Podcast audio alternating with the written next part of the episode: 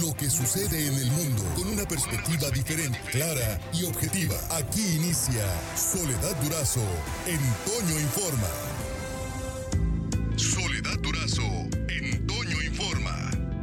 Bueno, como le comenté, está en la línea telefónica Sheila Hernández. Ella es socióloga, activista. Y eh, bueno, básicamente la, la, idea de conversar contigo, Sheila, esta mañana es uh, desde el enfoque de la sociología. Eh, tú como socióloga, ¿cómo has visto la pandemia? ¿Cómo eh, este año de pandemia, cómo ha afectado sí, este, a la sociedad, cómo lo podemos ver desde eh, la perspectiva de género fundamentalmente. ¿Qué ha pasado este, este año de pandemia? Buenos días. Buenos días, Soledad. Muchas gracias por el espacio y muchas gracias a todas las personas que están escuchando. ¿Cómo has visto? ¿Cómo has visto este año que eh, eh, ahora sí que, que nos deja, qué registro deja desde el enfoque sociológico? ¿Cómo lo podemos observar? Pues creo que la pandemia ha sido un duro golpe económico en todos lados. A donde vayas creo que es, es algo muy evidente además que también la salud mental se ha, ha, visto interpuesta por por lo mismo de la pandemia. Somos seres sociales al final de cuentas y la interacción cara a cara, sobre todo a principios de la pandemia, no donde estaba muchísimo más restringida, eh, pues incluso confinamiento total, ¿no? Eh, con respecto a, salidas. Eh, esto afecta, ¿no? Afectó a muchas personas. De hecho, se habló eh, por parte de la Asociación Psiquiátrica Mexicana que hubo un aumento de consultas hasta el 30% a nivel nacional, lo que nos indica, ¿no? Esta afectación que hubo en la salud mental de muchas personas, depresión, estrés, ansiedad, sobre todo en personas jóvenes y personas adultas mayores. La, eh, en primer lugar fueron las personas jóvenes de en promedio de 20 a 29 años y después adultos mayores que caían en depresión por por esto mismo, no de no poder interactuar con sus familiares, no poder salir. Además de eh, que pues muchas personas que tienen alguna enfermedad mental, pues esto aseveraba eh, sus cuadros de depresión o de estrés o de ansiedad. Eh, igual en el, en el lado económico, eh, viéndolo desde la perspectiva de género, es eh, muy impactante cómo eh, dentro del espectro de todas las mujeres a nivel nacional, quienes más se vieron afectadas fueron las mujeres trabajadoras del hogar. Afectada, ¿Afectadas en su ritmo? ¿Afectadas en su ingreso? En su ingreso porque muchas fueron, eh, o sea, a muchas las corrieron durante este eh, proceso. De hecho, CEPAL habla que 70% de las mujeres mexicanas a nivel nacional perdieron ese empleo y recordemos que también solamente 23 mil mujeres a nivel nacional están registradas ante el IMSS, ¿no? Que trabajan en, en el hogar, ¿no? Que hacen trabajo doméstico. Lo que sí es un, duro golpe para las mujeres eh, que trabajan en este rubro. Además de que algo que no se puede eh, evadir ni negar es la violencia familiar, que hubo un aumento de violencia familiar a nivel nacional durante la pandemia.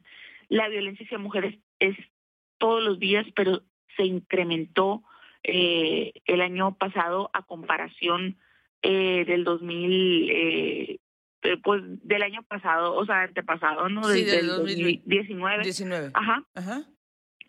Es impresionante eh, los datos, de hecho, que da el Secretario Ejecutivo del Sistema Nacional de Seguridad Pública, porque viene a confirmar esto de que pues las mujeres se vieron atrapadas con sus agresores, y no solamente las mujeres, sino también las niñas, eh, con potenciales feminicidas, con violadores, con abusadores, eh, etcétera, y el secretario ejecutivo habla que hubo 220.028 denuncias de violencia familiar registradas a nivel nacional, no el, el año pasado, y que esto indica que son 603 carpetas por día, 25 cada hora del año. O sea que esto implica un aumento del 4.7% a comparación del 2019. Ajá. Y que también hubieron 689 mil llamadas al 911 a nivel nacional y que decían que era una por cada 25, cada 45 segundos, ¿no? Lo que viene a, a, corroborar el aumento de violencia familiar eh, y también el, que hubo una, un, aumento eh, de violencia eh, en el noviazgo. Fue lo que mm, mantenían los datos del secretario ejecutivo y que desde las eh, colectivas pues también se empezó a trabajar desde las colectivas feministas a nivel nacional. Eh, a través de nosotras tenemos otros datos que hablaban de que registraban ellas eh, 18 mil llamadas a nivel nacional solamente en el primer eh, trimestre que fue el de la pandemia. Sí, eh, aunque, aunque el presidente tenga otros datos, ¿no? Digo, ha desestimado, pues todas, todos, todos estos datos han sido desestimados desde, desde la mañanera, pero esto pues no evita o no borra una realidad dura, eh, triste, que, que, se está viviendo o que se ha vivido los últimos meses de manera particular en el país. Así es, yo creo que eh, si realmente se quiere solucionar un problema, debe de reconocerse es el primer paso y las instituciones están obligadas, el gobierno está obligado en sus tres niveles a reconocer este problema y trabajar en ello. Igual el problema eh, de salud mental. Pero ha quedado muy corto, eh, este Sheila, ha quedado muy corto el gobierno en el reconocimiento a, a, la urgencia de la atención de algunos temas de la agenda de género. Así es, y yo creo que en sus tres niveles, la verdad, eh, en todos los niveles. Ha quedado a deber muchísimo. Eh, nosotros, por ejemplo, en el, la agrupación donde yo estoy, que es el Observatorio contra el Acoso MX, eh, la mayoría de los casos que nos llegaron en la pandemia, si no es que de verdad eh, casi todos o eran de violencia familiar o eran de violencia digital aquí en Sonora. Y ¿Violencia digital entendemos los mensajes que se mandan o, cómo? Eh, la mayoría eh, era de extorsión, de eh, publicación de, de videos o imágenes eh, privadas. Ok. Ahora, eh, otro, otro tema que sin duda ha impactado y desde la perspectiva de género hay que, hay que observarlo, como muchas mujeres han tenido que renunciar a sus actividades fuera de casa para hacer la de maestras en casa.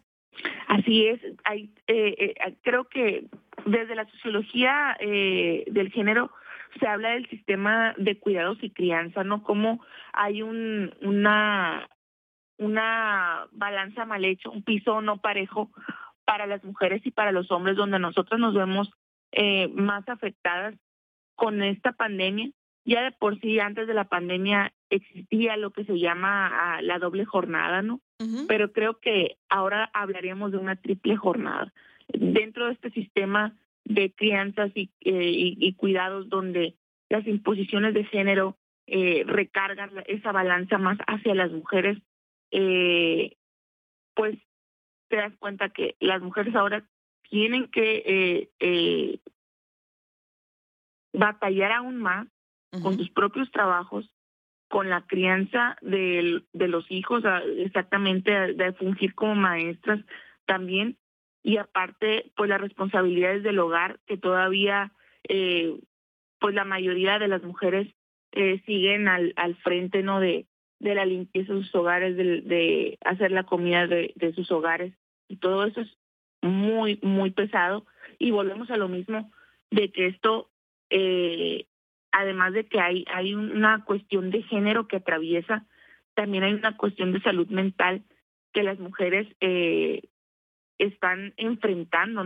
Esto puede causar depresión, estrés, ansiedad, eh, y volvemos a lo que estábamos diciendo al principio. Sí, y, un gran pendiente el, el, tema de la atención, de la necesidad urgente de atender la parte, eh, de la parte de las emociones, porque sin duda, eh, de por sí ya veníamos como sociedad arrastrando un, un, un, sinfín de problemas en este sentido, pues sin duda la pandemia los ha incrementado o los ha fortalecido, por decirlo de alguna manera. Sheila, muchísimas gracias por tu tiempo y por tus observaciones desde el ámbito de la sociología hasta este año de pandemia y sobre todo para por aportar el enfoque de género en o la perspectiva de género en, en el análisis. Muchísimas gracias. No, ustedes, muchas gracias. Es la socióloga Sheila Hernández y eh, la encuentra en Twitter como arroba alcaraz Sheila. Por hoy terminamos, pero la noticia no descansa.